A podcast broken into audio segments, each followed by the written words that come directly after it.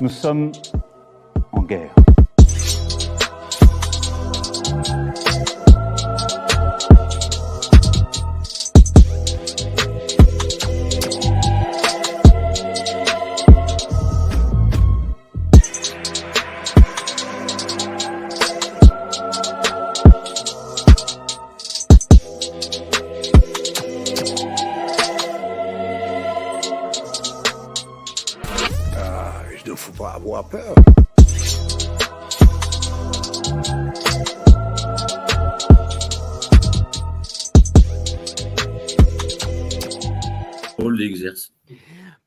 Bonsoir à tous, bienvenue sur Géopolitique Profonde. Ce soir, j'ai le plaisir de m'entretenir avec Alain Pascal. Bonsoir Alain, comment allez-vous? Bonsoir, merci. Et j'ai l'habitude de commencer par ami croisé, bonjour. Je ne donc- suis pas objectif, mais je m'adresse à tout le monde quand même.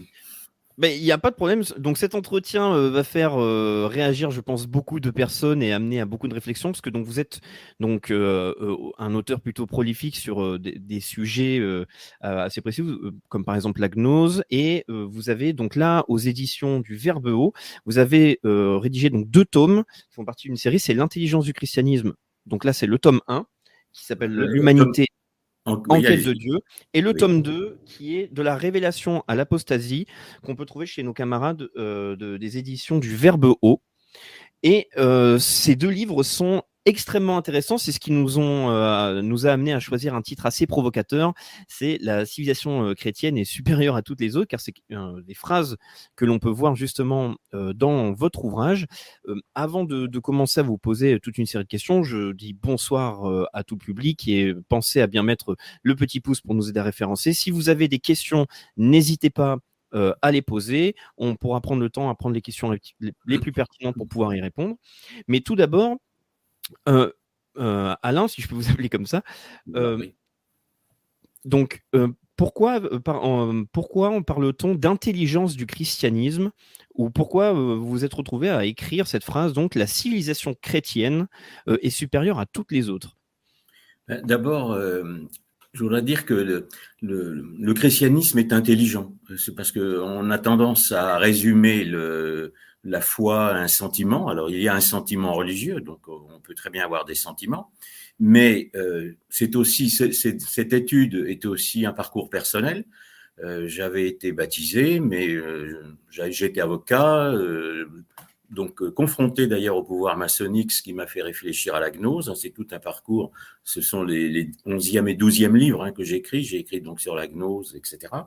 Et l'histoire de la philosophie. Et si vous voulez, je suis revenu, je suis revenu au catholicisme traditionnel euh, par l'étude de, l'histoire des religions et par l'étude de la philosophie. Donc, si vous voulez, d'abord au niveau philosophique, le, christianisme a semblé donner la clé de la philosophie, euh, ancienne et évidemment euh, plus récente. Et ensuite, si vous voulez, pour répondre à la question, il m'est apparu que, je suis pas le seul évidemment, que notre civilisation, et qui est la civilisation de l'Occident chrétien, euh, qui s'est forgée en, en pas mal de temps, au moins mille ans, euh, avec quelques incidents évidemment. Euh, Donc il y a, il y a un passé qui peut être douloureux. hein, L'osmose ne s'est pas faite euh, en un seul moment, mais cette civilisation est en voie d'éradication. Elle est en voie d'éradication parce qu'elle est un obstacle au mondialisme. Il y a deux obstacles au mondialisme. Il y a la- notre civilisation, l'Occident chrétien, et il y a aussi le catholicisme. Euh, ça ne veut pas dire que je sois satisfait des positions papales. Voilà. Mais si vous voulez, le- l'éradication des deux euh, est programmée. Donc c'est ce qui m'est apparu. Hmm. Et euh, je pense que l'humanité en général, et nous en particulier, nous allons énormément y perdre. Donc je m'adresse, je m'adresse à tout le monde, c'est-à-dire y compris aux païens. Je me suis toujours adressé aux païens. hein. Ça fait 25 ans que, j'écris des livres. Et on m'a reproché, alors les catholiques m'ont reproché de m'adresser aux païens, les païens me reprochent d'être catholique, et j'ai tendance à répondre, on est sur le même bateau. Donc je m'adresse même aussi aux athées. Je pense qu'ils, euh, bon, ça veut dire lire à l'intérieur. Donc si on reste à l'extérieur, euh, l'athéisme, voyant les choses de l'extérieur, ils ne peuvent pas nécessairement rentrer à l'intérieur. Donc euh, c'est un peu incompatible avec une forme d'intelligence. Mais je m'adresse aussi à eux parce qu'il y a des athées. Je leur dis mais est-ce que vous n'êtes pas mieux dans la civilisation chrétienne euh, que dans une civilisation qui va être mondialiste, une sorte de dictature mondiale, puisque ce qui est prévu, n'est-ce pas? Donc, mm. Voilà ma démarche. Donc, je, veux toujours rappeler qu'il y a une intelligence. La foi, c'est, il y a un sentiment, évidemment, heureux les mystiques. Hein, c'est pas mon cas. Moi, je n'ai pas eu d'extase, mais euh, je suis revenu à la fois par l'étude de, la philosophie et de l'histoire des religions. Hmm. Alors donc, oui, je veux pas. Oui, et, ben, et c'est ça qui est euh, euh, très intéressant, c'est que donc il faut bien préciser que dans, dans vos deux ouvrages, euh, ce n'est pas même si on parlait de gnose. D'ailleurs, je vais vous poser la question après de définir la gnose, que ça va être très important pour les personnes de savoir ce qu'est la gnose. ce n'est pas un livre mystique, c'est vraiment une étude voilà historique. C'est une c'est de la réflexion philosophique et ça fait une analyse des, des concrètes et réelles euh, si vous voulez, il y a l'histoire des religions. alors la première chose qu'on peut dire, c'est que tout ce qui est enseigné à l'université, soit dans l'histoire euh, d'une façon générale, l'histoire de la France notamment, et l'histoire des religions, c'est un tissu d'ânerie ou de mensonge. Je suis désolé de dire ça, mais euh, donc ça, n'aide pas. Alors sur l'histoire des religions, il faut quand même être extrêmement clair. Il y a une erreur qui est à la mode en ce moment, c'est le relativisme, comme si chaque, toutes les religions étaient les mêmes, euh, comme si chacun pouvait un peu puiser euh, dans sa liberté de conscience pour faire un choix, euh, c'était pareil. Non, les religions sont extrêmement différentes les unes des autres. Il y a des monothéismes, il y a des polythéismes, et même l'athéisme est une forme de religion, alors que j'écris entre guillemets dans mes livres, parce que elle prétend régenter l'univers. Donc, si vous prétendez régenter l'univers, vous êtes une forme de religion. Sauf que vous ne reliez pas parce qu'il vous manque un Dieu. Pour relier, il faut Dieu. Voilà. Mais même les monothéismes, ils ont peu à voir les uns avec les autres. Alors nous avons, nous, je suis catholique, donc je, bats le masque, hein, je, ne, je, ne, cache pas. Et si vous voulez, nous avons des points communs avec le judaïsme, mais évidemment euh, pas et pas avec l'islam. Euh, l'islam n'est pas la troisième religion de la Bible. Donc déjà sur un plan d'histoire de religion, considérer que l'islam est une religion comme les autres et peut donc être évidemment en France euh, comme euh, c'est explosif. Donc ça n'est pas vrai sur le plan de l'histoire des religions. Le deuxième mensonge fondamental et qui est à la mode, c'est le laïcisme. Euh, le laïcisme qui nous est imposé est une utopie totale. C'est une utopie ou un mensonge, ça dépend de comment on, on veut voir l'aspect. En fait, il a été conçu euh, par euh, de, par, euh, ça date de Spinoza, de Mendelssohn en Prusse, de Lessing, qui était un franc-maçon demeurant en Prusse, n'est-ce pas? Et le laïcisme a été euh, fait pour détruire la civilisation chrétienne. C'est très clair. C'est une arme anti-chrétienne. Ça n'est pas une, le, christianisme n'est pas toléré. C'est une fausse tolérance. Le but du laïcisme, c'est d'éliminer la, la, religion chrétienne. Hmm. Donc nous vivons sur deux impostures le relativisme et le laïcisme. Et toute l'histoire n'est pas politique, l'histoire est, religieuse, c'est-à-dire tous les événements politiques découlent de choix religieux et en philosophie, ce qui peut se traduire par des choix métaphysiques. Donc, on, va en parler aussi, hein, puisque la, philosophie est au centre. Donc, si vous voulez, il m'est simplement apparu que euh, donc toutes les religions anciennes. Donc, moi, j'ai beaucoup de premiers tomes, on va en parler, si vous voulez, sur les traditions païennes. Euh, il y a une quête de Dieu, il y a une quête d'intelligence. Et le, moderne, donc je suis un anti-moderne, hein, je suis un contre-révolutionnaire et un anti-moderne. Je suis anti-cartésien au nom de la raison. Euh, parce que le vocabulaire moderne est une inversion du vocabulaire chrétien. Donc le, ce, que, la scolastique chrétienne avait appelé le rationalisme a été inversé par Descartes. Donc si vous voulez, euh, anti-humaniste au nom de l'humain.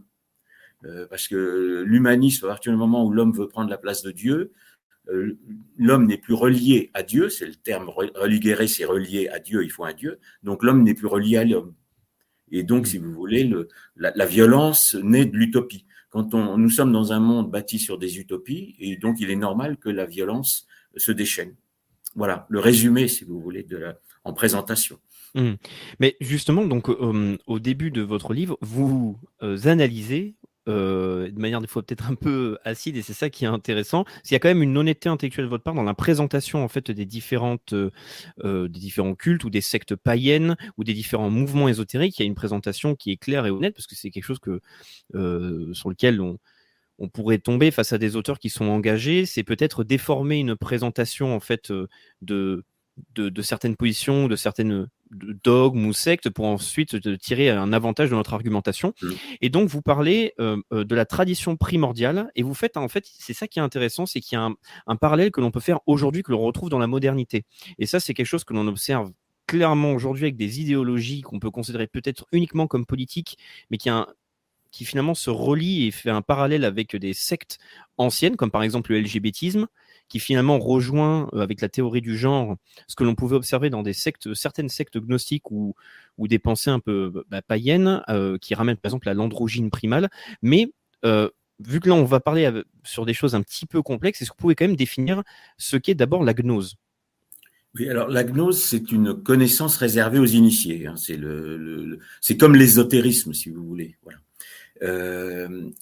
Je vais vous dire simplement pourquoi je me suis intéressé à la gnose, hein, très brièvement. Mais euh, donc, euh, nous, sommes dirigés par des forces occultes. Donc, euh, je sais que vous parlez beaucoup de la finance. Euh, il est certain euh, que la finance a un énorme pouvoir. Bon, ah, ah, moi, j'ai donc été confronté, appelons aussi les choses à leur nom, au pouvoir maçonnique au palais et ensuite en politique, puisqu'il y a eu un diktat maçonnique à l'époque contre le Front National. Et euh, je me suis dit, mais pourquoi euh, dans démocratie, puisque nous sommes en démocratie, en principe, euh, j'avais étudié ça en droit, donc ça me semblait très bien, tous égaux, c'est parfait. Mais pourquoi donc les élections sont-elles décidées à l'avance et pourquoi donc euh, certains, certaines opinions n'ont pas le droit de médiatique, puisque finalement l'enseignement, n'est-ce pas, exerce une censure totale sur, euh, sur un certain nombre de faits, et, et la politique? Donc, euh, je me suis intéressé évidemment à l'histoire de la franc-maçonnerie. Et si vous voulez, les obédiences se disputent, sont des organisations. Mais elles, je suis pas le premier, évidemment. J'ai découvert qu'elles étaient réunies par une religion commune, qui est la gnose, donc la, connaissance réservée aux initiés. Le problème de cette, de cette gnose, c'est qu'elle, alors il y a des francs-maçons qui se disent chrétiens, évidemment, hein, mais c'est pas possible parce que cette gnose en philosophie, elle est ce qu'on appelle, euh, je vais rentrer un peu en philosophie, hein, pardon, mais naturaliste, c'est-à-dire la nature est, un tout qui forme un grand un. Euh, si, on ne considère pas euh, que Dieu, si on dit que Dieu n'existe pas, ou si on a une fausse conception de Dieu, ce qui revient au même. hein. Le Dieu des philosophes n'est pas le Dieu chrétien. Alors le, le grand Blaise Pascal l'avait déjà dit. hein. Je suis dans une filiation évidemment. Si j'ai choisi ce pseudonyme, c'est pas par hasard. Et euh, donc, si vous voulez, euh, à ce moment-là, tout est dans un grand un, donc on est dans un monisme. Tandis que si vous êtes euh, croyant, si vous êtes catholique ou juif en principe, pardon pour le en principe, mais parce que tous les, les religions ou chrétiens, n'est-ce pas, en principe, un chrétien doit suivre un dualisme de l'être, c'est-à-dire vous avez un être créateur qui est Dieu et qui a, créé la nature, et l'être créé n'est pas son corps, parce que Dieu crée à partir de rien, donc si vous voulez, l'être créé n'est pas son corps, sinon on est dans un panthéisme. C'est l'hérésie qu'on appelle panthéiste. Or, il s'avère que la gnose est naturaliste, donc elle est panthéiste. Donc c'est incompatible avec la civilisation chrétienne. Et, et c'est pas un hasard, c'est-à-dire, bon, j'ai aussi écrit là récemment, qui vient de sortir un livre sur la Révolution, la Révolution qui met fin à la France catholique. C'est-à-dire la Révolution n'est pas un mouvement euh, poli uniquement politique. La monarchie, en fait, n'est renversée que parce qu'elle protégeait l'autel. Et la Révolution provoque pour notre pays une apostasie. Oui, parce qu'il y a une, Euh, y a une création de l'être suprême et le- un culte de l'être Voilà, suprême. et l'être suprême, en fait, l'être suprême, c'est une transposition euh, du grand architecte de l'univers euh, de la franc-maçonnerie, qui n'est pas Dieu, euh, qui est, si vous voulez, un, un- Dieu, ce qu'on appelle un esprit cosmique. Alors, c'est reconnu par les grands initiés, hein, c'est-à-dire que je n'invente jamais rien. Euh, Dans mes livres, que ce soit ceux-là ou d'autres, je me, je me réfère toujours aux historiens des religions, aux historiens de la philosophie et au dictionnaire maçonnique. Donc, si vous voulez, il y a une incompatibilité. Et cette incompatibilité, elle s'est déroulée dans les faits. Donc, dans la Révolution, bah, il y a une persécution des catholiques, il faut appeler les choses par leur nom, et le sacrifice du roi, je sais pas, on n'en parlera pas, j'en parlais dans d'autres émissions parce que c'est pas le sujet d'aujourd'hui, mais, mais c'est le, même fil, c'est un sacrifice. Donc, si vous voulez, là aussi, on va, j'espère en parler beaucoup. Oui, c'est un point très très important, le, la réapparition du sacrifice. l'apport du christianisme au niveau du sacrificiel. hein. C'est aussi Mm. ce qui m'a convaincu. Et tout ça vient donc de la Révolution. Et la Révolution, il faut bien comprendre que la philosophie moderne ou la Révolution sont un échec Euh, on devait ouvrir une ère de progrès et au bout de 200 ans, nous sommes retour à la barbarie. Et le XXe siècle, moi été un peu plus âgé que vous, euh, j'ai été effrayé par l'accumulation de cadavres. Euh, au nom de la paix, au nom de la philosophie, au nom, il y a eu 200 millions de morts innocents. Donc si vous voulez, il y a un échec moderne. Et à partir du moment où la philosophie moderne est une inversion de la scolastique chrétienne, je me suis dit, mais alors, est-ce que la vérité n'est pas dans ce qui est nié par le contemporain? Hmm. Est-ce que nous ne retournons pas à la barbarie parce que nous avons nié la révélation par le Fils de Dieu? Et à ce moment-là, on arrive à la croyance. Et on va arriver à la tradition primordiale, si c'était votre question. Hmm. Euh, les droits de l'homme, je suis un adversaire des droits de l'homme aussi, hein, au nom de l'humain. Alors ça, c'est pas conformiste. Hein, euh, les droits de l'homme, en fait, ont nuit à l'humanité euh, dès la Révolution et de nos jours. Et, le monde a été déchristianisé au nom des droits de l'homme. Au bout de 200 ans, les droits de l'homme, c'est la religion obligatoire. Euh, si vous ne défendez pas les droits de l'homme, vous n'avez pas le droit d'être président de la République ou même député. Je n'ai pas entendu un seul député mettre en cause les, droits de l'homme. Hein. Euh, bon oui, ou même, excusez-moi de vous couper, c'est que euh, euh, il y a même des contradictions. N'hésitez pas parce que je suis toujours très long. Oui, il n'y a, pas de souci, mais c'est que même en fait, euh, on le sait avec les États-Unis, c'est qu'il y a des guerres qui ont été faites au nom des droits de l'homme, au nom de la démocratie, pour tenter d'amener. Et donc c'est là où on voit qu'il y a une contradiction, parce qu'en fait les termes sont forts. Et une fois qu'on impose un terme et qu'on on est obligé d'accepter certains mots dans notre pensée, dans notre discours, on est enfermé dans un sens.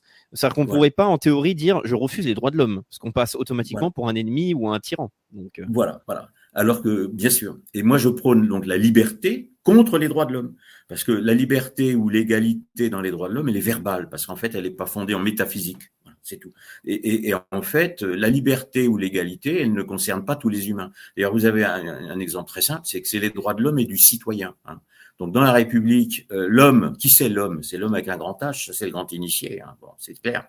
Et le citoyen, il est fait pour obéir à l'homme. Lui, il n'a pas les mêmes droits. Hein. On, l'a découvert là dans cette dictature sanitaire. On a bien vu que le citoyen euh, euh, appartenait à la République. Hein. Sous la Révolution déjà, il appartenait, c'est la différence. Avant, le, le, français était un sujet d'un roi. J'ai une cravate monarchiste, hein, excusez-moi. Mais euh, le, le, citoyen, dès, dès, la Révolution, il appartient à la République. Et aujourd'hui, le citoyen, on va le piquer euh, avec les vaccins ou faux vaccins qu'on veut. Donc, il n'y a plus de liberté. On a bien vu qu'il n'y avait pas de liberté. Donc, voilà où nous en sommes. Donc, moi, je suis remonté à la cause. Et la cause de tout, puisque les droits de l'homme, justement, j'en arrive à cette, à cette tradition primordiale. Je, je, digresse toujours beaucoup, mais je reviens toujours aux questions, sinon vous me les rappellerez. Hmm. Il y en a deux possibles. Soit c'est la tradition adamique, donc si vous voulez, celle de la Bible, c'est-à-dire Dieu crée Adam et Ève et leur donne un enseignement hein, qui sera perdu après la dispersion de Babel. Donc ce qui expliquerait qu'on peut retrouver dans, tout, dans beaucoup de traditions païennes des éléments qui sont dans la Genèse. Bon, alors ça, c'est pas historique, c'est-à-dire on n'a pas la preuve de la création par Dieu, c'est une logique, mais on n'a pas la preuve. L'autre tradition primordiale possible, historiquement, c'est le Tao chinois, de mon point de vue. C'est pas sumer, c'est le Tao chinois. Mais en aucun cas, la tradition primordiale, donc qui, dont découleraient toutes les autres religions, hein, puisque c'est ça la question. Est-ce qu'il y a une tradition primordiale dont toutes les autres religions et traditions euh, et philosophies même pourraient se retrouver, dans lesquelles pourraient se retrouver? Ça n'est en aucun cas l'hermétisme. Or, il s'avère que la tradition hermétique, et ça n'est en aucun cas parce que la tradition hermétique, même si Hermès est un personnage égyptien et non pas grec, légendaire antérieure. Excusez-moi, est-ce que vous pouvez définir rapidement l'hermétique? Je pense qu'il y a des personnes qui ne doivent pas Oui, absolument. Mais ce que je veux simplement dire pour conclure, c'est qu'elle est écrite au deuxième siècle après Jésus-Christ et pour lui nuire. Voilà. Donc, si vous voulez, elle a une incidence parce que au XVIIe siècle, une secte sur laquelle j'ai écrit aussi qui s'appelle les Rose-Croix, on dit que, la, tradition primordiale était l'hermétisme et c'est passé aux loges maçonniques et l'humanisme de la Renaissance et la Déclaration des droits de l'homme sont fondés sur une fiction historique qui est la tradition hermétique. Alors l'hermétisme c'est la même chose que l'alchimie, si vous voulez, c'est de considérer. Si on peut donner une notion, je vais essayer de pas être trop compliqué. Considérer, puisque c'est une croyance dans une nature qui est un grand tout, et cette nature est divinisée, Hein, comme la terre-mère euh, de nos écologistes, hein, c'est la même chose. Et elle est un macrocosme, on appelle un macrocosme. Et il y a une analogie, il y aurait une analogie totale entre le macrocosme et le microcosme. Donc l'homme est un microcosme du macrocosme. Et ce qui va rejoindre l'actualité, c'est que le macrocosme hermétique est un esprit qu'on appelle nous et qui est androgyne. Et à partir de ce moment-là, l'homme étant le microcosme du macrocosme est aussi androgyne. Alors que l'humanité créée par, Dieu, elle est bisexuée. Dieu crée l'homme et la femme. D'accord? Tandis que dans le mythe de fameux mythe de l'androgyne, hein, qu'on retrouve dans Platon, dans la philosophie grecque, et, qui a inspiré euh, Rabelais ou des tas de gens comme ça, et si vous voulez, et qui est à l'origine de la théorie du genre. Euh, dans Platon, si vous voulez, le masculin et le féminin sont dans un cercle, dans une sphère, et ils sont coupés en deux, et le but de l'initiation est de le réunir. Donc aujourd'hui, on abolit la différenciation sexuelle euh, qui est qui date de la création. Donc on abolit l'ordre naturel divin qui est de faire un homme, une femme pour qu'ils aient des enfants. Et que l'homme soit homme et, que la femme et, et d'ailleurs, excuse-moi de vous couper, pour ceux, qui pourraient, pour ceux qui pourraient faire les recherches, donc euh, euh, pour savoir exactement où est-ce qu'on peut trouver ça, pour Platon, c'est dans le banquet, je crois, et je crois que c'est Aristophane dans le banquet de Platon qui donne cet aspect-là. Vous pouvez le retrouver. Cet aspect-là où, où, en fait pour la première fois on peut voir dans le, dans, dans le travail platonicien justement euh, cette présentation de l'androgyne primale. Il y a une, il y a une innocence plate. Alors, quand j'ai la deuxième, alors le premier tome que vous appelez et que vous avez montré là, si vous pouvez le montrer, c'est l'humanité en, en quête de Dieu. Donc voilà, et il y a la deuxième partie, et la première partie est sur la tradition primordiale et, et sur la comparaison entre les modernes et les primitifs. Car en fait, les, les modernes sont très inférieurs aux primitifs. Donc nous retournons à des mœurs tribales. On, on vit comme des primitifs qui n'est pas un bon sauvage, évidemment. Et euh, si vous voulez. Alors, des petites coupures d'Internet. La différence, c'est est-ce que ça marche toujours? Oui, c'est bon, ça marche. C'est bon, vous pouvez, vous pouvez repartir. Il faudrait juste faire attention à la sonnerie euh, si vous avez un. Oui, ben, c'est un téléphone qui n'était pas bien coupé, si vous voulez mon. Donc, allez, c'est bon. La connexion est revenue. Vous pouvez reprendre. Parce que je suis aidé par euh, mon ami Karl Van der Eycken, parce que personnellement, l'aspect technique est très, très difficile. Il n'y a pas de problème. Euh, oui, donc si vous voulez, les primitifs sont en quête de Dieu et ils, construisent des traditions, ce sont les traditions païennes, chinoises, etc. Et, ils sont, et la, les Grecs sont aussi en quête de Dieu. Mais ils n'ont pas Platon, il ignore la révélation. Donc Platon va être utilisé par les fameux gnostiques, c'est-à-dire après le christianisme, les ennemis du christianisme, mais Platon lui-même est innocent. Euh, il n'a pas la révélation. Ils ont très probablement connaissance des textes juifs, de la Genèse, hein, euh, parce qu'elle est, elle est écrite largement à ce moment-là et par les Phéniciens, ils doivent les connaître, mais ils n'ont pas la, la notion métaphysique du dualisme de l'être. Toute la philosophie grecque est enfermée dans un monisme. Donc dans ce cadre-là, il y a une innocence. Tandis que les philosophes modernes qui vont reprendre le mythe de l'androgyne après, ou évidemment les gauchistes actuels, ne sont pas innocents, parce qu'entre les deux, il y a eu la révélation. Donc on sait. Voilà. Vous voyez, le, Christ révèle, euh, le Christ révèle, il le dit dans Saint Matthieu, toutes les choses cachées depuis la fondation du monde. C'est pour ça que les initiés mènent depuis l'origine une guerre contre le christianisme, c'est qu'il met fin à l'ésotérisme, les choses cachées chez l'ésotérisme. Le Christ vient tout dire. Il n'y a plus de connaissances réservées à des initiés, et le salut n'est plus réservé ni au peuple élu, ni aux initiés païens. Le salut est offert à tous, à ceux que l'on appelle les gentils, c'est-à-dire toute l'humanité peut accéder au salut. Condition de recevoir le baptême, si je peux me permettre d'indiquer ça aux clercs qui sont modernistes. Mais ça, c'est c'est pour de, c'est un petit aparté pour des, voilà, pour certains amis. Hmm.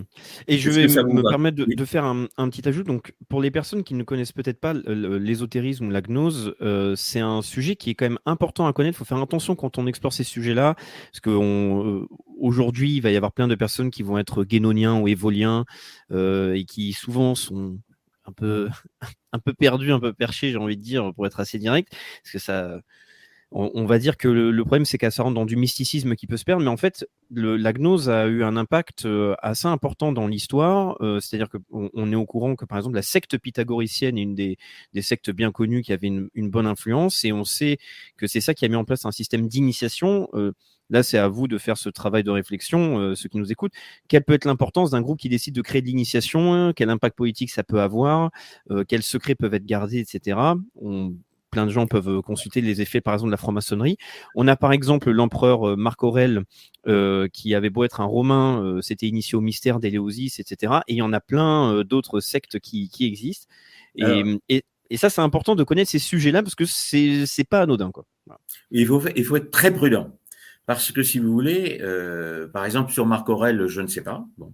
Et moi, je ne donne comme franc-maçon que ceux qui sont reconnus par l'éloge. Donc, je travaille sur mmh. des dictionnaires. Alors parfois, je suis pas nécessairement d'accord, hein, euh, mais euh, donc, mais j'indique qu'eux ne le reconnaissent pas, par exemple. Voilà. Hmm. Et euh, il faut il faut pas tomber dans l'obsession du complot, c'est-à-dire que euh, la grande astuce euh, de la franc-maçonnerie, parce qu'il faut quand même l'appeler par leur nom, et des littérateurs ésotéristes, c'est de créer des faux complots euh, pour masquer les vrais. ça, c'est très et c'est pas d'aujourd'hui. Hein. Euh, par exemple, pendant la Révolution, donc le livre qui vient aussi de sortir, pardon si je reparle quand même, qui s'appelle La Révolution des Illuminés, donc c'est le rôle des Illuminés, et ils ont fait croire à un complot jésuite. Mais le complot jésuite, il n'existait pas du tout, hein, mais les gens sont tombés dedans.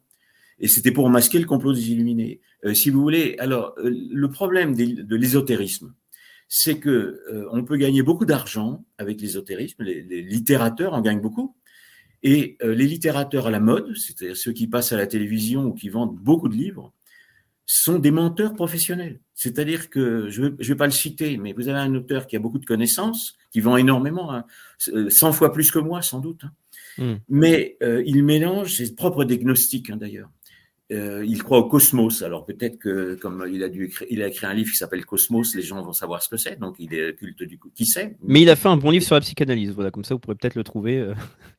Je ne sais pas si le livre est bon, mais il y a de la récup. il y a des auteurs qui font de la récup, qui tout d'un coup se découvrent de droite alors qu'ils sont des anciens gauchistes, mmh, parce qu'on gagne plus d'argent maintenant. Donc c'est bien d'ailleurs, hein. parce que les, les, maintenant on va gagner de l'argent avec nos idées. Alors si vous voulez, et avec le christianisme peut-être. Alors ça, ça va être formidable, parce que là, au lieu de l'attaquer, les gens vont essayer de gagner de l'argent avec nos, avec nos, nos idées. C'est très bien. Mais ce que je veux dire, c'est qu'ils mélangent le vrai et le faux. Donc par exemple, il y a des auteurs euh, qui ont dit que Jésus n'existait pas. Donc, je ne demande pas aux gens, si vous voulez, de, croire en Jésus-Christ, fils de Dieu. je le crois. Et, j'ai des éléments pour le croire. Mais si vous voulez, euh, dire qu'il n'existe pas, c'est comme si on dit Jules César n'a pas existé. Ou euh, dire, par exemple, comme je dis dans le deuxième tome là, du, que vous avez sur l'histoire du christianisme, les évangiles aujourd'hui, par exemple, on sait qu'ils sont authentiques depuis 200 ans, les livres vendus par millions euh, disent qu'ils sont pas authentiques. Maintenant, les scientifiques disent oui à 90%. Alors, il y a toujours sont des, textes recopiés, ce ne sont pas les originaux, évidemment. Mais vous savez qu'il n'y a aucun originaux. C'est-à-dire que vous n'avez pas de texte de l'Antiquité qui soit des originaux. Ça, c'est important à dire. Et puis, un, petit, un petit clin d'œil aussi aux païens, c'est que tous les textes païens de l'Antiquité, ils ont été recopiés dans les monastères, et que s'il n'y avait pas eu euh, ces textes-là, il n'y aurait plus de culture antique. Parce que en Orient, hein, qui était chrétien, l'Orient était christianisé avant d'être retourné à la barbarie islamique, le, tout a été détruit. Hein. Il n'y a aucun apport arabe, évidemment, parce que les, les manuscrits ne sont pas revenus par l'Orient, mais les manuscrits ont été préservés et sauvés dans les monastères. Euh, de même que notre civilisation. Euh, s'il n'y avait pas eu les croisades, l'Europe aurait été euh, écrasée depuis très très longtemps. Hein. Donc je, je, dis ça à mes amis païens quand même. Voilà. Et à tout le monde d'ailleurs. Et, et, donc, euh, pour continuer un petit peu dans ce chemin, donc vous, dans la première partie du livre, vous, vous parlez justement donc de ces traditions primordiales, de certains vous, vous parlez du Tao. Alors, il y a un passage très intéressant et j'aimerais bien que vous puissiez en parler un petit peu, parce que ça, c'est un petit peu acide et je pense qu'il faut en parler parce qu'il y a une véritable sociologie aujourd'hui à faire de certaines personnes qui vont vers cette pratique euh, euh, spirituelle. C'est que vous parlez du bouddhisme et que vous nommez comme la religion du néant. Et, je pense que c'est important d'en parler. Je me permets un petit aparté, après je vous laisse continuer. Euh, c'est qu'aujourd'hui, je pense qu'on peut faire quand même des observations très intéressantes sur le plan sociologique. C'est qu'en en, Occident, on peut voir euh, différentes pratiques euh, spirituelles, religieuses, même New Age qui apparaissent. Et on peut y trouver des, des, des, raisons, des origines. Par exemple, on voit que le paganisme revient euh, en force de plus en plus. De plus en plus de personnes décident de vénérer Gaïa, euh, des personnes décident de retourner vers euh, un mythe de l'hyperborée. Et il y a aussi des personnes qui se dirigent massivement vers le bouddhisme. Et il semblerait que ce soit beaucoup de, de femmes vieillissantes célibataires, mais ça c'est un, autre sujet, c'est ce que j'ai pu observer sur mon propre terrain, ayant passé beaucoup de temps avec les bouddhistes. Et donc, est-ce que vous pouvez en parler un petit peu euh, parce que ça aussi, c'est un élément, je pense, assez important. Il est très important de savoir qu'il y a une vraie et une fausse mystique, parce que la mystique chrétienne, elle est obligatoirement rationnelle. Donc, si vous voulez, les gens sont en quête d'irrationnel. Donc, l'ésotérisme, c'est de l'irrationnel.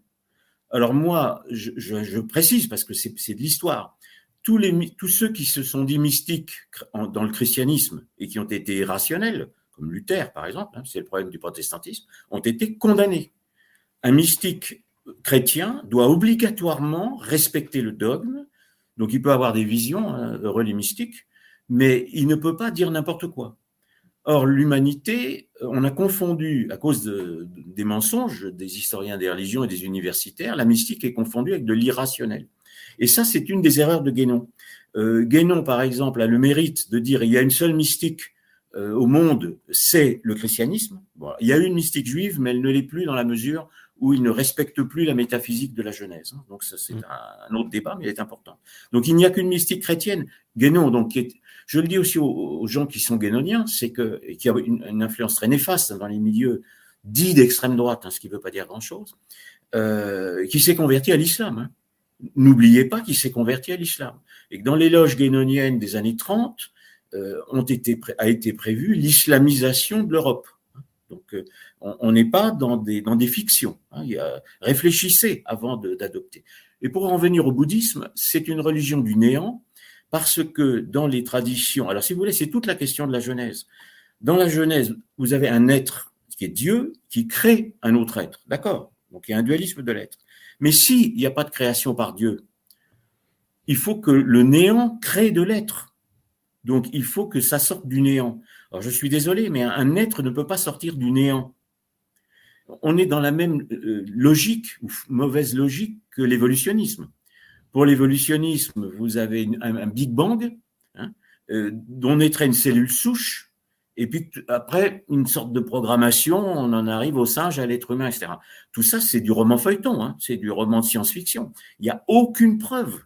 Donc ça aussi, c'est une obligation. C'est lié au bouddhisme. Hein. C'est-à-dire que Voltaire avait dit tout vient du néant, tout doit retourner au néant. Donc les, lumières que j'appelle ténèbres, hein, j'ai écrit un livre, je prends toujours le vocabulaire à l'envers. Hein. Moi, le siècle des lumières, c'est le siècle des ténèbres hein, pour moi. parce que la, vraie lumière vient de Dieu et du Christ. Donc ceux qui ont nié Dieu et le Christ plongent le monde dans les ténèbres. Et donc, si vous voulez, le, bouddhisme est une réaction, tout l'hindouisme, euh, l'être suprême hindouiste, hindouiste est un néant. Euh, l'être suprême, euh, il y a déjà une notion dans le Tao chinois, donc qui est antérieure et qui à mon avis très supérieure à l'hindouisme et au bouddhisme, euh, où il y a déjà une, une, notion de matérialité. Mais là, non, il y a une négation de la matière. Donc, puisque tout est au néant, tout doit retourner au néant. Donc, les gens qui vont au bouddhisme, le bouddhisme, c'est un, un, anéantissement de la personnalité. Le nirvana, c'est l'anéantissement de nos passions, d'accord, mais c'est aussi l'anéantissement de notre corps. Or, euh, dans la théologie, celui qui veut la suppression du corps humain, c'est le diable, c'est Lucifer.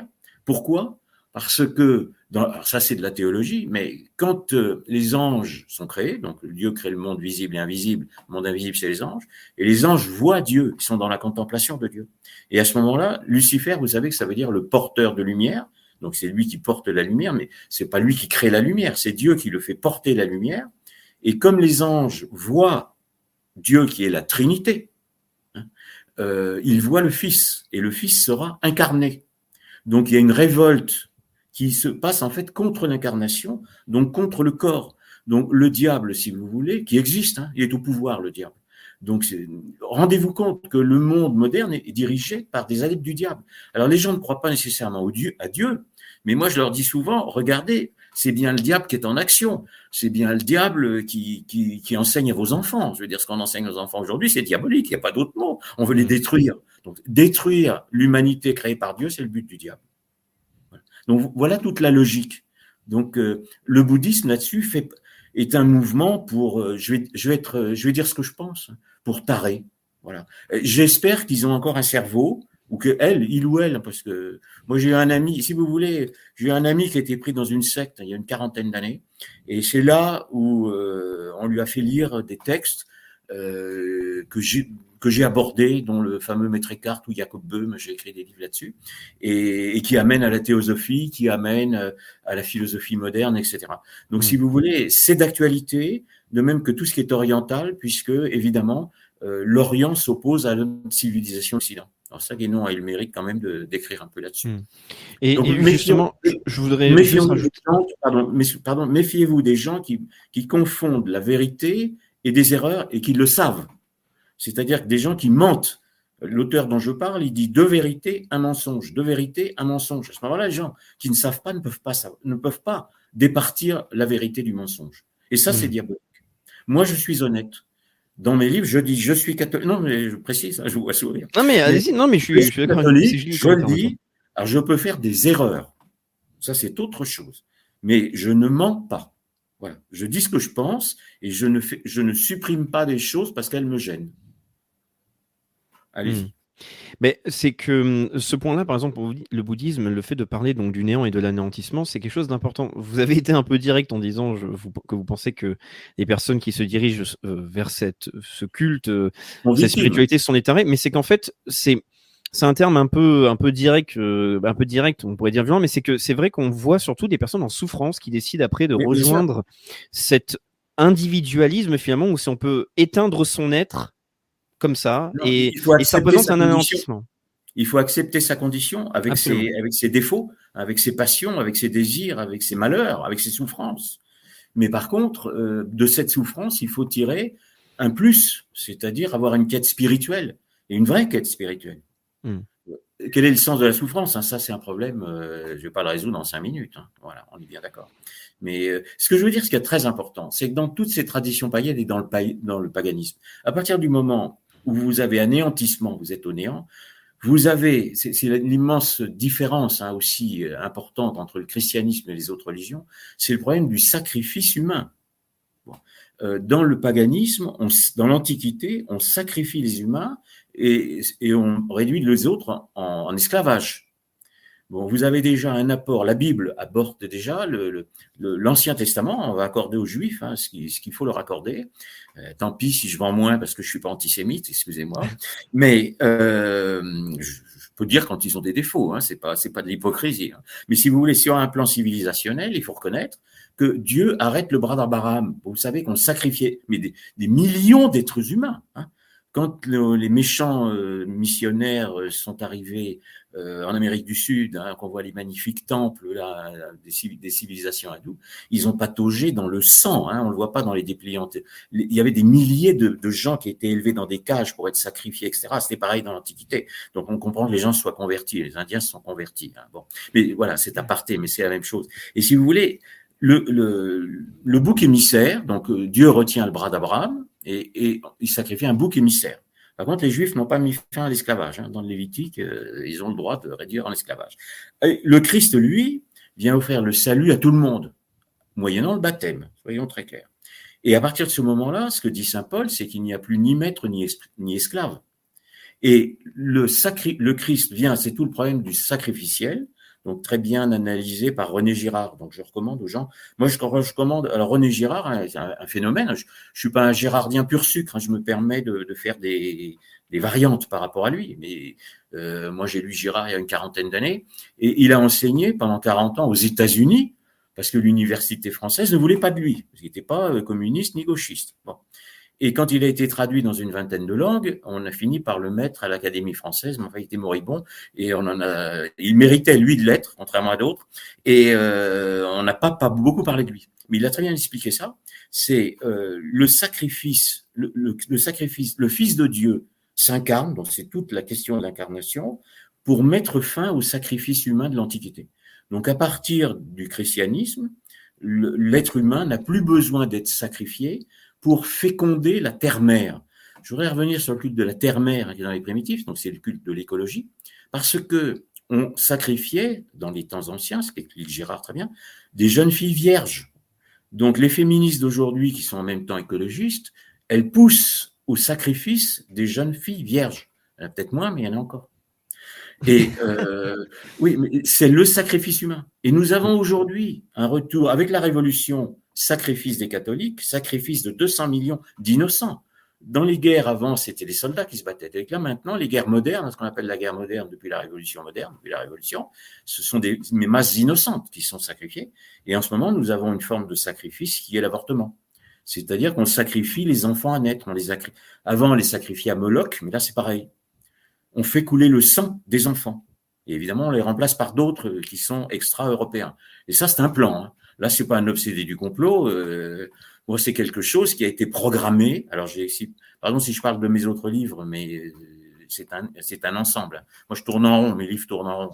J'ai écrit un livre aussi sur l'école de Francfort dans, dans mai 68. On a bien le, le, la décision de, de, remplacer, si vous voulez, les prolétaires qui se sont embourgeoisés, hein, c'est nos, nos, franchouillards embourgeoisés, on va les remplacer par d'autres pour finir la révolution. Donc la révolution n'est pas terminée, hein, ça a été dit, et donc elle risque de se terminer effectivement comme elle a commencé, c'est-à-dire dans un bain de sang. Donc je précise que c'est pas euh, quelque chose d'anonyme, voilà. Euh, moi, je ne veux pas être complice de crimes contre l'humanité. Donc pour moi, euh, l'avortement des enfants, c'est le, crime contre l'humanité. Et je précise aussi pour à la gente féminine que euh, dire que le christianisme euh, est, euh, est, misogyne est faux.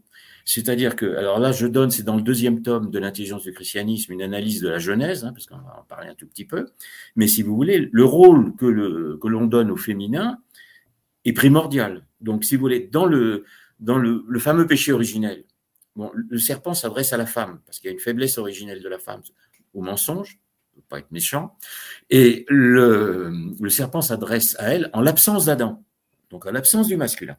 Mais ensuite, Adam commet le péché. C'est-à-dire que les deux commettent le péché ensemble. La femme n'est pas coupable du péché originel. Et le, bon, la punition, n'est-ce pas, c'est la chute, donc la confrontation à la peine et à la mort. Mais euh, le féminin, il dit tout de suite à la femme, il lui dit l'homme va dominer sur toi, et euh, le masculin doit alors, c'est pas dominer pour écraser, mais il y a certains domaines où le masculin doit être masculin et la femme féminine. Excusez-moi de dire ça, mais c'est l'ordre naturel de l'ordre naturel divin. Et, euh, il dit aussi à la femme, il, va lui donner une mission qui va être d'enfanter celui qui va écraser la tête du serpent. Hein, c'est dès la Genèse. Et ce sera le Messie. Donc la femme, est, la femme d'abord est indispensable pour la vie, hein, puisque Ève, ça veut dire la vie, donc c'est elle qui donne la vie. Elle est indispensable dans l'épistémologie, c'est-à-dire dans la théorie de la connaissance, parce que vous avez des activités qui sont dites euh, psychologiquement féminines, qui, sont, qui précèdent celles qui sont dites masculines. C'est un, autre vaste sujet que j'analyse dans les livres, évidemment. Mais si vous voulez, elle est aussi dans ce qu'on appelle l'eschatologie, c'est-à-dire la science des fins dernières. C'est la femme qui va mettre au monde euh, le rédempteur. Et la Genèse ne prend son sens qu'avec l'incarnation. Si le Christ n'est pas incarné, on reste dans le cadre du péché originel et on reste dans le sacrifice humain et dans l'esclavage. À partir du moment où le Christ, Dieu descend dans un corps, le Fils est incarné, d'abord nous n'avons plus à avoir peur du corps. Grande différence avec le bouddhisme. Le corps n'est pas un mal. Euh, on va retrouver la même chose que dans le bouddhisme, dans le manichéisme et dans une partie de l'initiation maçonnique, dans les cathares, etc. Le corps n'est pas un mal. Le corps est le véhicule de notre âme. Donc il a un rôle à jouer. Nous avons le corps, il faut pas y céder, évidemment, il vous emmène à la concupiscence, hein, ça c'est certain. Mais le péché, ce qu'on appelle le péché, c'est quand l'âme y consent. Et, et c'est pas le corps lui-même qui est coupable, c'est notre âme. Mais l'âme va être créée à l'image de Dieu, et c'est par notre âme que nous allons être libres. Si nous n'avons pas d'âme, nous sommes entièrement dans la nature. Et dans la nature, il n'y a pas de liberté. Dans la nature, il y a que du déterminisme. Dans la nature, vous avez ce qu'on appelle de la contingence, c'est-à-dire ça peut être ou ne pas être. Et tout est déterminé dans la nature. Vous n'avez pas d'égalité dans la nature. Euh, vous n'avez pas de fraternité dans la nature. L'homme est un loup pour l'homme. Donc si vous n'avez pas un lien avec un Dieu, euh, vous êtes dans une barbarie et non plus dans une civilisation. Hmm. Alors, et, et, la femme a son rôle à remplir. Ça n'est pas être misogyne. Simplement, l'homme doit être à sa place, la femme à sa place, et l'enfant à sa place et à son sexe. Et, justement, euh, c'est quelque chose d'important à, signaler dans la modernité, même si les féministes, par exemple, euh, et toutes ces branches euh, jusqu'à ces dérives LGBTistes permettent de, enfin, essayent de dire qu'en gros la femme était constamment écrasée, dominée. En fait, aujourd'hui, on observe un véritable suicide des femmes. Et ça, c'est un sujet que j'aimerais vraiment aborder avec un expert français qui n'existe pas pour le moment, c'est juste dans le milieu anglo-saxon malheureusement. C'est que là, il y a une vague absolument catastrophique dans l'LGBTisme où en fait, vous avez des adolescentes, euh, et c'est plus de femmes que d'hommes maintenant, c'est officiel d'après les chiffres qu'on peut trouver aux États-Unis, d'adolescentes qui décident de prendre des bloqueurs d'hormones, ensuite de retirer leur glande mammaire et de faire des opérations et en fait de se stériliser. Et euh, ça aussi, c'est un véritable suicide immédiat, parce que quand vous êtes une jeune fille vierge et que vous êtes censé être une femme, et votre être est fini. C'est parce qu'après, vous, et vous êtes un esclave pour le coup du capital, et c'est toute la volonté transhumaniste, c'est qu'après, vous êtes dépendant euh, simplement d'artifices pour vous maintenir en vie. Et ça, c'est une véritable catastrophe. Et c'est un scandale. Ouais, et c'est très représentatif de cette disparition justement du sacré en fait. Et, moi, je, défends, je défends la femme contre le féminisme. La femme est victime du féminisme. On lui présente un, comme un droit, alors que le, plus beau rôle de la femme, et ça, son, plus grand bonheur, je pense aussi, c'est d'avoir des enfants. Donc, euh, c'est son rôle d'abord, naturel, et en plus, c'est un bonheur. Hmm. Donc, pourquoi la priver de ce bonheur? Les, gens qui, sont des gens pervers, hein, sont des gens diaboliques, hein, je suis désolé. Et, voilà. Ils ne se rendent pas compte. Et, donc, donc là, on est déjà à 45 minutes, donc euh, oui, on je va, sais. Allez-y, allez-y. Ouais, donc en fait, c'est tout simple. Euh, vous abordez donc euh, dans dans votre livre ce que vous appelez la philosophie chrétienne, parce que vous abordez comme sujet en fait une, une quelle serait la solution, l'alternative, qu'est-ce qu'il faudrait faire pour tenter de ramener justement cette cette intelligence chrétienne, ce, lien qu'on pouvait avoir avec le sacré, ou plutôt vous parlez vraiment directement de, se relier à la révélation, c'est surtout ça en fait, réaccepter la révélation pour la pensée. Et donc, est-ce que vous pouvez définir un petit peu donc cette philosophie chrétienne Oui. Et... Allez-y, excusez-moi. Ce que je voulais dire d'abord, c'est que vous avez l'incarnation euh, donne une intelligence supérieure à l'Ancien Testament. C'est-à-dire que dans l'Ancien Testament, les choses ne sont pas achevées à partir du moment où le, ce sont des prophètes, c'est-à-dire ils parlent au nom de Dieu. Alors d'ailleurs qu'on croit en Dieu ou pas, moi je dis aux historiens, la révélation, elle, est une donnée historique puisqu'elle est à l'origine d'une civilisation. Je ne crois pas au Tao, je ne crois pas euh, aux cultes égyptiens, je ne crois pas à Hermès, mais il y a eu des civilisations. Euh, pareil, il y a une civilisation après qui est chrétienne, donc euh, déjà elle devrait avoir le droit de vivre. La tolérance, ça serait au moins de tolérer la civilisation chrétienne. Et le fait qu'il y ait une incarnation, donc c'est le avant, c'était des prophètes. D'ailleurs, le, le, Christ, c'est pas une invention chrétienne, hein, puisque ce sont les prophètes qui annoncent le Messie, c'est-à-dire le Rédempteur. Après, ils refusent de le reconnaître. Il y a aussi un aspect euh, matériel parce que toute l'économie de l'Antiquité reposait sur l'esclavage et le christianisme met fin à l'esclavage, dans le principe, avant que ça vienne dans les mœurs. Hein. Donc les païens et juifs vont se retrouver contre dans des sociétés secrètes gnostiques. Hein. Euh, avec le, alors le fameux euh, ésotérisme euh, et, pardon, hermétique, il est judéo-égyptien. C'est un mélange d'initiation juive et, ésotérisme juif et, égyptienne. Hein. D'où le lien. Voilà. Et par contre, avec, avec le Christ, l'homme va être libre. On va être libre. Mais si on est libre, alors d'abord, donc il descend dans un corps, donc on n'a plus à avoir peur du corps. Et il, là, c'est c'est pas un prophète qui parle au nom de Dieu, c'est Dieu lui-même qui vient parler. Donc il donne une dimension supplémentaire. Et en fait, il, le Christ euh, dit ce que nous ne sommes pas capables de comprendre. Donc il y avait des choses cachées parce que nous ne sommes pas capables d'accéder à tout. Le péché d'orgueil, c'est de croire qu'on sait mieux que Dieu. Alors nous savons bien, même si euh, on a des prétentions à l'intelligence, qu'elle est nécessairement limitée. Notre perception des choses est limitée, et même au niveau des traditions, c'est-à-dire même au niveau non pas d'un individu mais d'un collectif. Nous ne pouvons pas tout savoir de tout. Nous n'avons pas connaissance de tout. Nous n'avons pas une vision globale de tout l'univers. Nous ne savons pas, par exemple, les, athées euh, ne savent pas pourquoi la matière a été créée. On voit aujourd'hui que la nature est en péril. Ça, là-dessus, le constat est, certain. Mais pourquoi? C'est parce que le progressisme a nié la création par Dieu. Si on nie les lois naturelles, on va détruire la nature. Ce que ne faisaient pas les primitifs. Les primitifs obéissaient à la nature. ils le faisaient avec, en versant le sang. Hein. Parce que si vous voulez, dans les temps primitifs, pardon de dire ça aussi, mais c'est important, le temps est passé en cycle. Dans les initiations, c'est en cycle. Mmh. Et pour que le cycle redémarre, il fallait recréer par un meurtre par le sang euh, le, cycle de la nature. La fête du Nouvel An, c'est ça. Et après, on sacrifiait pour que ça redémarre. Voilà. Euh, tandis que nous, euh, avec la création, vous êtes dans un temps linéaire, puisque Dieu crée au commencement, le temps se déroule. Il y aura peut-être une fin. Ça, on ne sait pas. Mais donc, on n'est pas dans la même logique. Donc, vous ne pouvez pas non plus. Le bouddhisme, il y a des réincarnations. On n'a pas de preuve des réincarnations. ok? Et euh, d'ailleurs, les, les, les, animistes mangeaient, les cannibales mangeaient les autres parce qu'ils voulaient manger leur esprit. Donc, ils savaient aussi qu'il y avait bien quelque chose euh, en, dehors du corps. Bon. Mais à partir du moment où, où c'est le Fils de Dieu qui vient dire, il dit tout.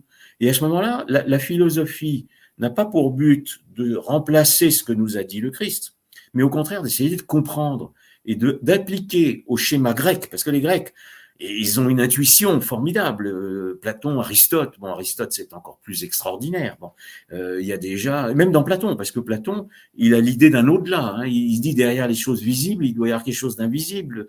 Euh, alors, ils ont pas la notion, ils ont la notion d'un Dieu un. Hein, alors, d'ailleurs, la philosophie, alors, je suis contre le siècle de Périclès aussi, hein, parce que je tout ce que j'écris, c'est pas conforme. Hein.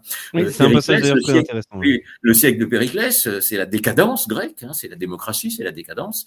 Et en plus, euh, ils ont mis fin à la religion grecque, et puisque la philosophie a combattu les dieux grecs, hein, et euh, donc, et la civilisation grecque a été terminée. Hein, ça, ça s'est terminé avec la philosophie. Et c'est la même chose avec la civilisation chrétienne le, la civilisation d'Occident chrétien a été fondée sur une philosophie chrétienne, et la philosophie moderne, le temps qu'elle arrive au pouvoir, c'est-à-dire la révolution de 89, a mis fin à la civilisation chrétienne, et à ce moment-là, il n'y a plus de rationalisme, on va vers la barbarie, on va vers la folie. La folie, Erasme, donc humaniste, péché originel, l'homme qui prend prendre euh, la place de Dieu. La folie, au sens scolastique, c'est détruire l'ordre, ne pas respecter l'ordre naturel. Dieu nous a dotés d'une raison et a créé notre corps comme il est. Et si nous ne respectons pas ça, nous sommes des fous. Et donc aujourd'hui, nous avons l'aboutissement de la folie, nous sommes dirigés par des fous. Donc les gens qui prônent euh, les, théories à la mode, là, euh, et puis le wokisme et tout ça, ce sont des fous. Et malheureusement, ils s'attaquent aux enfants, aux innocents. Hein, ceux qui sont nés, ceux qui sont les rescapés de l'avortement, eux, on les atteint et on les atteint à l'école. Hein. Donc, c'est que les parents fassent quand même très attention à ce qu'on apprend, euh, on apprend, on n'apprend plus, mais la façon dont on déforme, on embrigade leurs enfants à l'école. Voilà. Hmm. Ça, c'est une catastrophe. Donc, si vous voulez, la, la, la, la philosophie chrétienne, c'est de fonder la liberté sur notre ressemblance à Dieu. notre âme, nous sommes libres par notre âme, parce que notre âme est à la ressemblance de Dieu.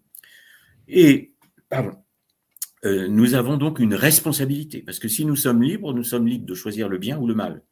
Donc nous recevons des grâces, hein. je dis ça même aux gens qui ne savent pas qu'ils en reçoivent. Nous recevons des grâces, on ne le sait pas. Simplement, quand on accepte ces grâces, on peut progresser vers le bien, et quand on les refuse, on est sûr de faire le mal.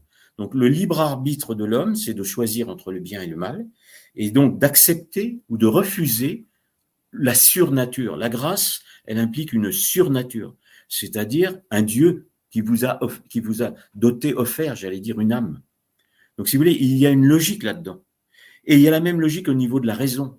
Puisque nous ne sommes pas capables de tout comprendre par nous-mêmes, pourquoi refusons-nous l'explication qui a été donnée et qui est la plus intelligente de toutes? Parce que c'est l'intelligence divine qui est, qui est l'intelligence créatrice.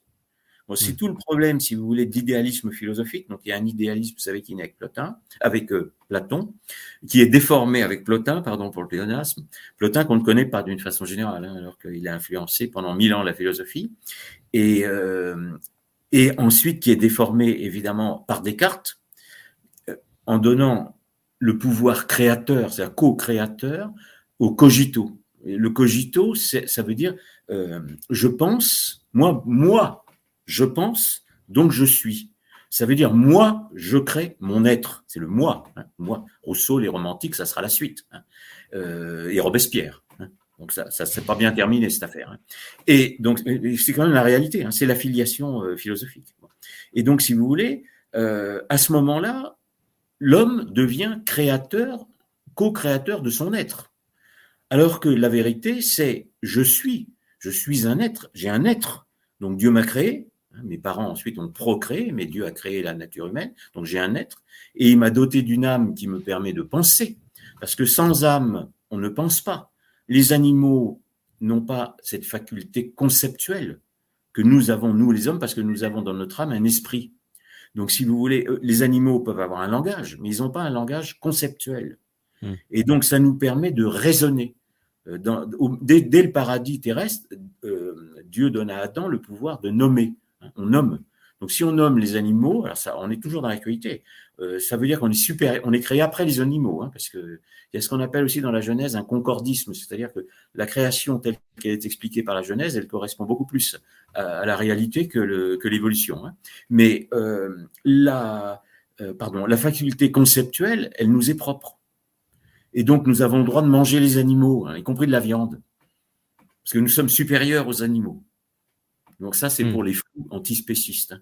L'homme n'est pas un animal, il retourne à l'état animal. Alors je dis aussi de temps en temps, parce que j'aime bien faire un peu d'humour, nous ne descendons pas du singe, mais quand on descend dans la rue maintenant, on a l'impression qu'effectivement, il y en a beaucoup qui y retournent. Mais euh, c'est ça qui, qui, est quand même euh, intéressant. Vous parlez aussi, euh, c'est pour un tout petit aparté, parce que j'ai pu en discuter lors d'un autre entretien, vous parlez du millénarisme, qui est aussi un aspect assez important justement.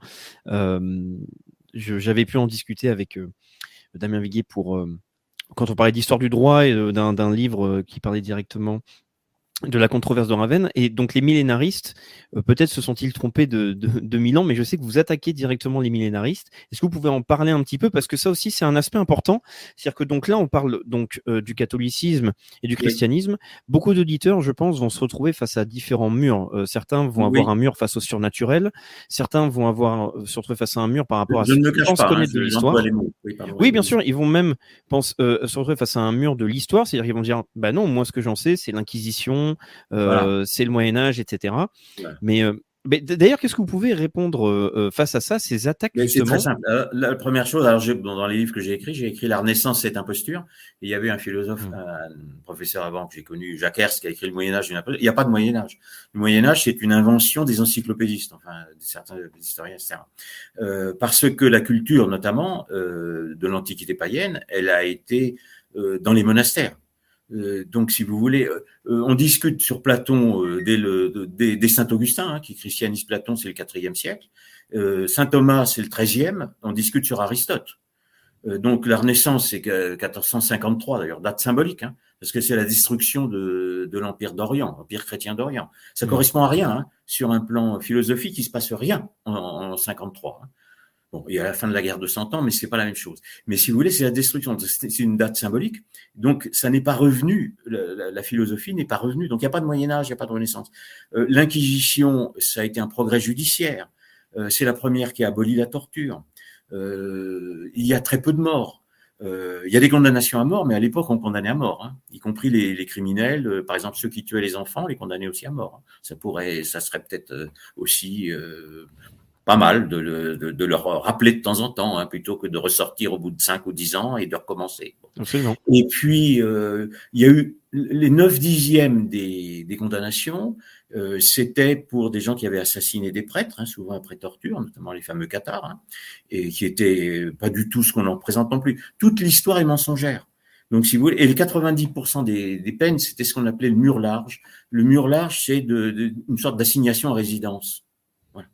Euh, et puis, il faut pas oublier que ce sont des, euh, ça mettait en cause les, les, cathares, etc. Parce qu'elle a lieu, elle, commence avec les cathares, hein, l'Inquisition. D'abord, les Juifs n'ont pas été victimes de l'Inquisition aussi. Ça, c'est des mensonges de Victor Hugo, parce qu'ils étaient hors de l'Inquisition. En Espagne, ceux, qui sont condamnés, ce sont les hérétiques. Euh, ce sont pas les Juifs, c'est-à-dire ce sont ceux qu'on appelle les conversos, euh, qui sont des faux, des faux chrétiens. C'est pas la même chose. Hein. Ceux qui sont restés juifs, ils n'ont pas été condamnés, etc., etc. Moi, j'ai repris, bon, j'ai une dizaine de tomes, hein, je suis désolé. Euh, c'est une sorte de révision totale de l'histoire. Alors, euh, j'écrirai peut-être un livre comme là-dessus, sauf une période. Ça, je réviserai pas une période parce qu'il y a une période de, l'histoire qu'on n'a pas le droit de réviser. Alors ça, j'y toucherai oui, bien sûr. Promis juré, j'y toucherai pas. Mais si vous voulez, le reste de l'histoire, tout est faux. Donc, si vous voulez, le, voilà, et, et, tout va toujours dans le même sens, c'est-à-dire dénoncer, euh, attaquer le catholicisme et le christianisme. Donc, hmm. euh, moi je dis, si on rétablit les faits historiques sur l'Antiquité, euh, sur la philosophie, sur le sur l'époque chrétienne, hein, sur l'ère chrétienne, jusqu'à la Révolution, on rétablira la vérité religieuse, parce que la vérité historique prouve la vérité religieuse. Et les gens sont victimes de mensonges culturels. Bon, les communistes avaient programmé une guerre culturelle, hein, n'oublions pas ça, c'est des années 30, hein, et les gauchistes l'ont réactivé, et aujourd'hui, ils dominent tout le, euh, toute la culture, la fausse culture. Donc l'enseignement, euh, tout ce qui est enseigné à Sciences Po, euh, dans les universités de philosophie, est, est, un tissu de mensonges. Alors comme tous les mensonges, c'est basé sur des faits vrais. Il est évident que vous prenez les choses vraies et vous les déformez.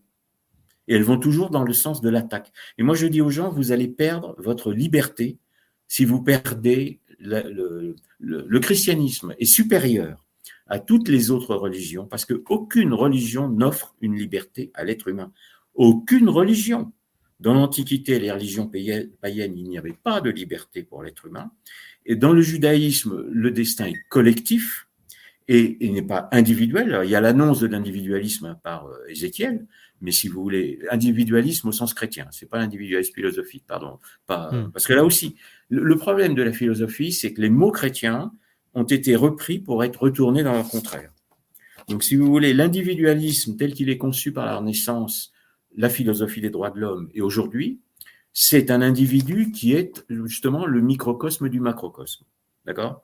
Alors que l'individu, au sens chrétien, c'est l'union d'un corps et d'une âme qui est indissoluble. Donc déjà, Descartes n'est pas un philosophe chrétien dans la mesure où il oppose le corps et l'âme. Donc c'est un tout, c'est ça, c'est une, mais l'individualisme tel qu'il a été repris par la philosophie libérale, par exemple, euh, devait nécessairement conduire au collectivisme, euh, ce que les philosophes, Locke, n'est-ce pas, est suivi par ensuite d'autres philosophes qui vont être collectivistes, parce que le libéralisme est fondé sur un individualisme et que l'individu au sens cosmique doit rejoindre le cosmos. Donc nous sommes aujourd'hui dans un politique qui est le cosmopolitisme, donc le, politique des cultes du cosmos, qui implique le sacrificiel, donc sacrifice des êtres humains, 200 millions de morts au 20e, on verra si le 21e fait mieux, euh, et puis aussi euh, fin de l'individualisme, socialisme, collectivisme, dictature mondiale, cosmopolitisme, dictature mondiale. La différence, le, le christianisme, c'est un universalisme, c'est-à-dire le Christ dit allez convertir les nations, mais il ne dit pas détruisez les nations chacun doit garder son individualité, sa personnalité, sa nationalité. Simplement, nous sommes tous frères par rapport au Christ, parce que nous pouvons participer à son corps mystique. C'est ça. Alors, c'est une religion, c'est une théologie, mais elle a des implications sociétales. Et je parle d'ailleurs dans le deuxième tome, là, ce serait gentil de le montrer pour que les gens le voient quand même. Oui, bien sûr. Euh, de la révélation à l'apostasie. Euh, oui, euh, voilà je parle de la révolution chrétienne. Il y a une, quand le christianisme arrive, ça met en l'air toute l'antiquité païenne. C'est pourquoi il a été combattu d'ailleurs. Voilà. Oui, c'est parce que d'ailleurs, en fait, cette euh, proposition d'universalité est unique, en fait. Euh, Bien sûr. C'est surtout ça que chacun puisse être sauvé. Tout le monde peut être mm. sauvé. Et tout le monde peut avoir accès à la vérité. Il n'y a rien de caché. Donc il n'y a pas d'ésotérisme. C'est pour ça que les, les initiés, quand on est à Rome, il y avait des, des, sectes, des initiés déjà très présents auprès des pouvoirs. Donc, si vous voulez, à partir du moment où il n'y a plus d'esclavage, il y a des problèmes de commerçants. Euh, dans tous mes livres, je, parle de, des financiers, hein, parce qu'il y a un rapport entre la finance et, et évidemment l'ésotérisme, parce que l'ésotérisme n'offre le salut et le pouvoir qu'aux initiés. Donc, les autres deviennent des masses d'esclaves. Et, d'ailleurs, moi qui suis absolument contre l'immigration, vous en doutez bien, hein, pour défendre notre nation, euh, je dis aussi, mais les immigrés sont les esclaves du mondialisme. On les réduit, on les déracine de chez eux. Il faut qu'ils puissent retourner chez eux. Alors si on pouvait les convertir et qu'ils ramènent chez eux euh, la vraie foi, ça serait bien.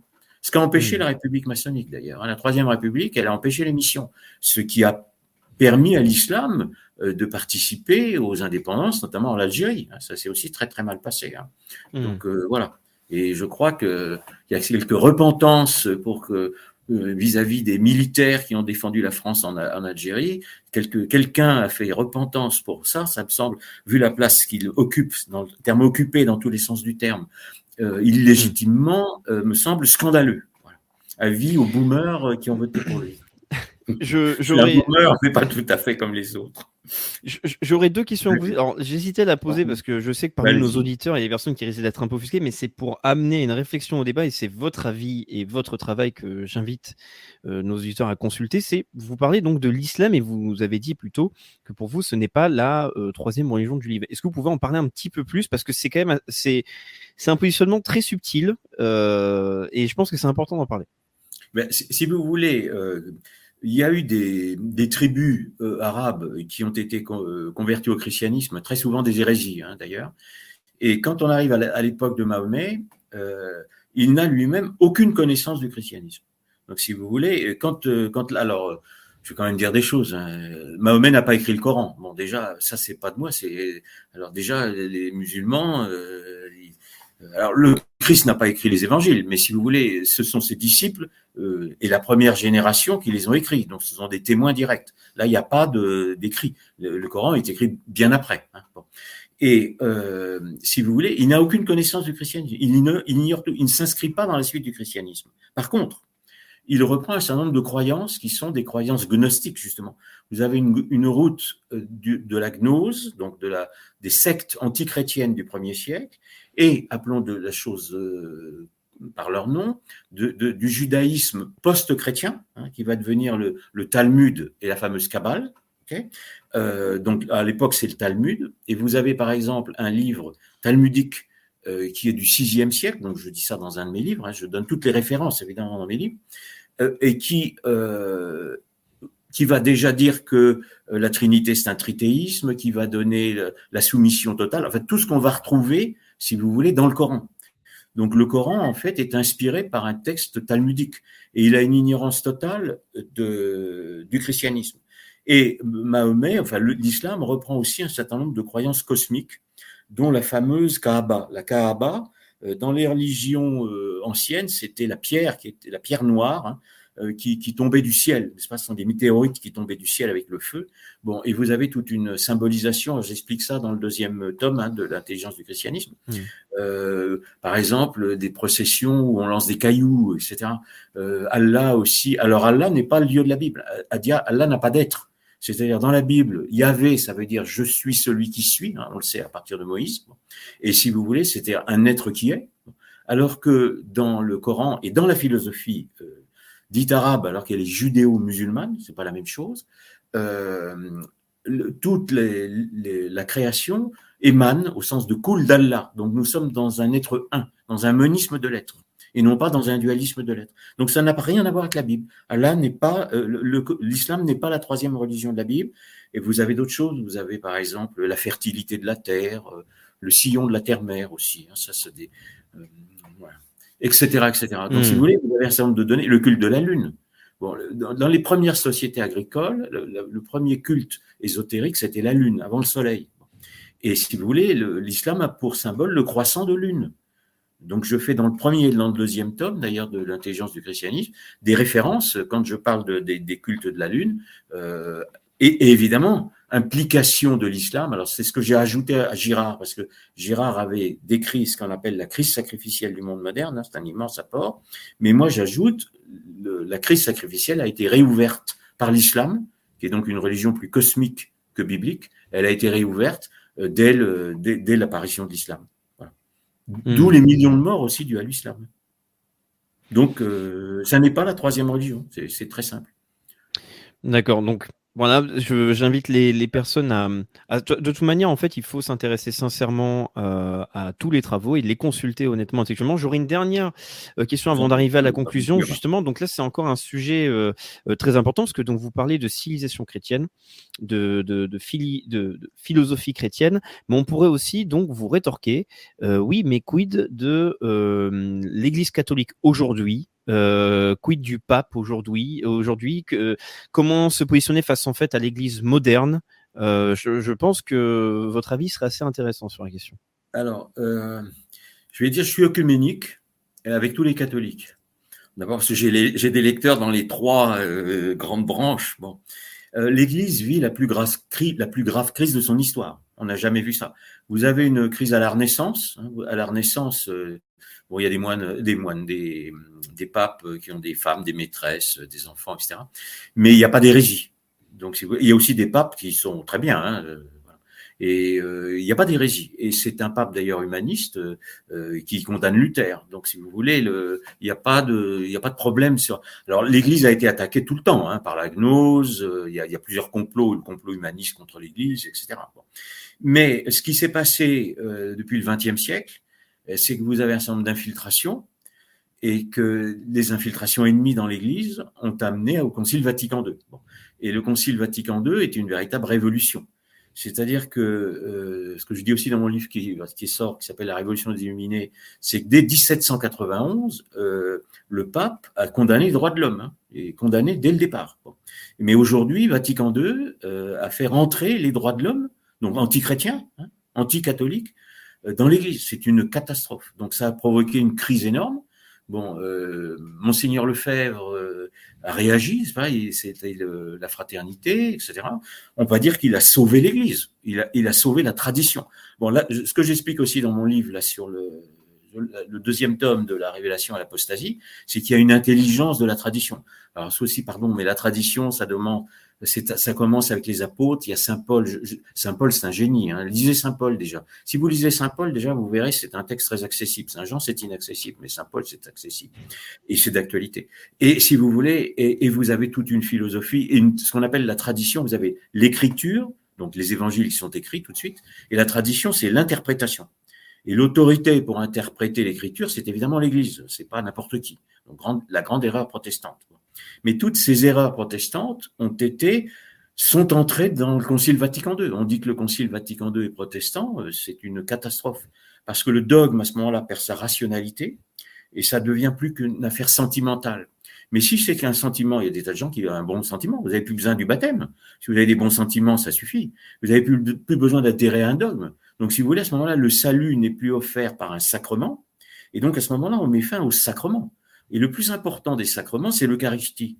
Alors je dis c'est le plus important parce que je reviens toujours, même chose. Le, quand le Christ se sacrifie, donc le sacrifice du Fils de Dieu pour abolir le sacrifice du Fils humain, il y a tout de suite un sacrement qui est créé, c'est l'Eucharistie, n'est-ce pas? Et l'Eucharistie dans la messe traditionnelle, évidemment, euh, renouvelle le sacrifice. Donc si vous voulez, il éteint la violence. ce qu'on appelle le cycle de la violence sacrificielle est éteint. À partir du moment où l'on ne célèbre plus de messes, ou si les messes d'aujourd'hui, je suis incapable de dire, sont valides ou ne sont plus valides, donc dans les nouveaux rites, alors vous avez la troisième catégorie, c'est ce qu'on appelle les CD vacantistes, euh, qui estiment que le pape n'est plus pape. Voilà. Le pape. Alors il y a une chose certaine. Alors moi je peux pas m'engager. D'abord j'ai pas l'autorité pour dire le pape le pape est hérétique. Je suis pas capable de le dire. Euh, je suis évidemment scandalisé, scandalisé si vous voulez, parce que toute l'intelligence du christianisme est perdue. Donc, si vous voulez, je voudrais bien que les clercs qui l'ont perdue la redécouvrent. Et, et c'est pas exclu. Donc, moi, j'appelle à un concile Vatican III qui efface Vatican II et qui retrouve la tradition. La tradition a une intelligence jusqu'à 64, 65. Et, et pourquoi pas? C'est faisable. Mmh. Euh, donc, je suis pas capable de dire, mais je suis capable de dire que le pape actuel professe des hérésies. Et en plus, non seulement hérésie religieuse, hein, il vénère une déesse païenne, etc. Hein, chez Kamama, là, je sais plus comment ça s'appelle. Et puis, euh, euh, un autre côté, il est mondialiste. Alors, le mondialisme est antichrétien. Le but du mondialisme, c'est de détruire le catholicisme. Donc, euh, ouvrez les yeux avant qu'on vous les ferme définitivement, hein, même si euh, vous avez en cardinal, hein, ouvrez les yeux quand même. Bon. Hmm. Donc, si vous voulez retrouver la tradition, retrouver. Alors, évidemment, ça, ça n'aide pas aux conversions. Il y a quand même des gens qui se convertissent.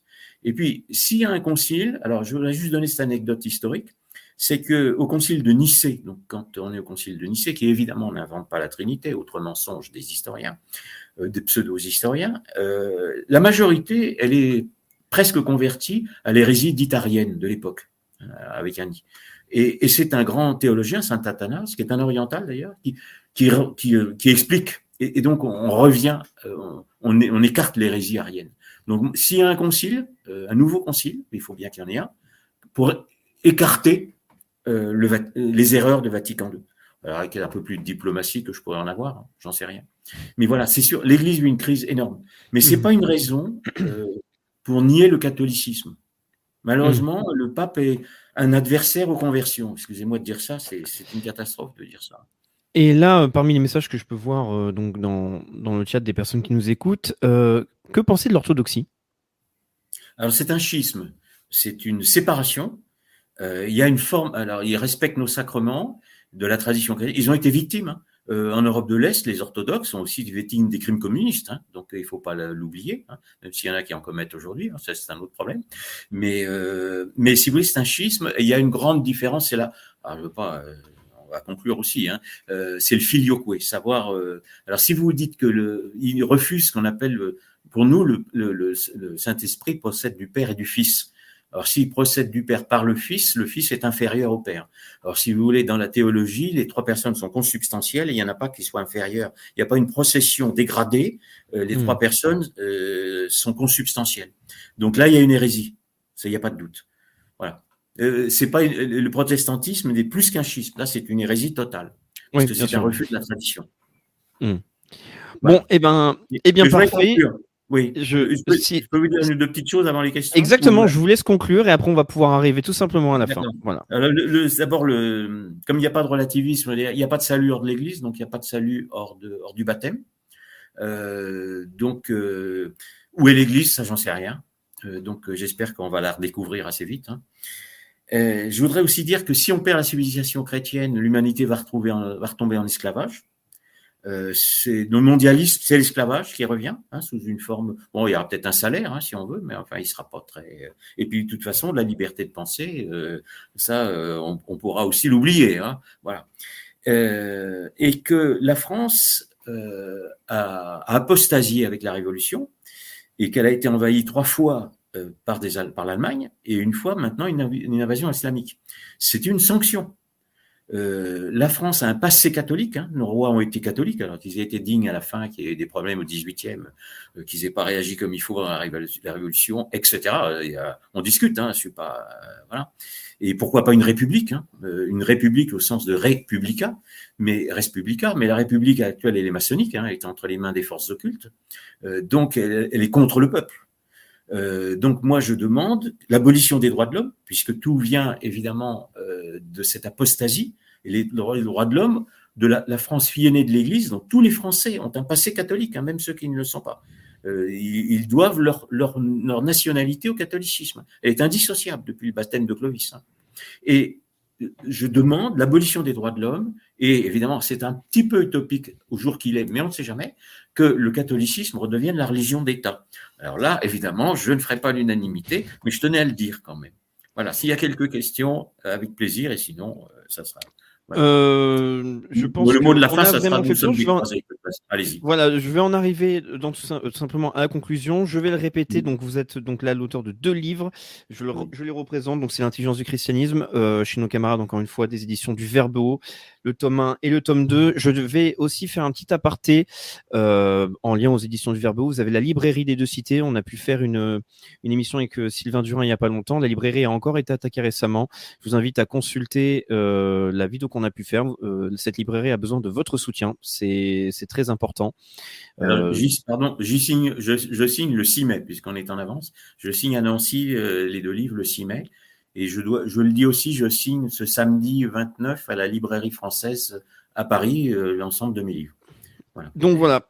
Donc parfait, vous avez toutes les informations pour y aller. Euh, je vais juste préciser quelque chose pour les livres. Si vous avez peur de la lecture, n'ayez pas peur. C'est vraiment, euh, je, vais, être honnête avec vous. Il faut travailler. Pardon de dire ça, mais oui, pardon, je vous laisse conclure après, mais je, mm. je, demande aux lecteurs de travailler. Voilà, il, faut lire tranquillement, mais je donne toujours les références. Et je, dis aussi, on peut lire euh, pas nécessairement dans la continuité un livre, ça se commence pas nécessairement par le début. Euh, cela peut-être, mais pas tous. Mais allez à un sujet que vous connaissez et vous voyez ce que je peux en dire. Et je donne toujours les références. Voilà. Absolument. il faut travailler, hein, il faut le dire. C'est exactement ce que je voulais dire, c'est-à-dire que en plus, donc votre écriture est euh, euh, très agréable. les chapitres sont sont bien organisés, euh, le, les explications sont claires et surtout honnêtes. C'est-à-dire qu'on peut faire confiance aux présentations que vous faites des différents mouvements, des personnages que qui peuvent apparaître, mais surtout voilà donc les les philosophies, les présentations. On peut C'est un vrai euh, excellent travail de votre part. Donc, ce sont de très bonnes synthèses. J'invite vraiment tout le monde à lire, en tout cas, vraiment ces deux livres. Et aussi, je termine sur une dernière euh, publicité. Donc, pour tout simplement, donc pour Géopolitique Profond, je vous rappelle qu'on a notre revue papier qui est sorti. On a les deux numéros. Le prochain numéro qui va arriver avec deux entretiens avec encore une fois Laurent Ozon et euh, Pierre-Antoine Plaquevent. Alain Pascal, merci beaucoup euh, pour cet entretien. Je vous souhaite à tous une très bonne soirée. N'oubliez pas de mettre un petit pouce et de partager la vidéo. Et je vous dis à tous à très bientôt. Bonne soirée.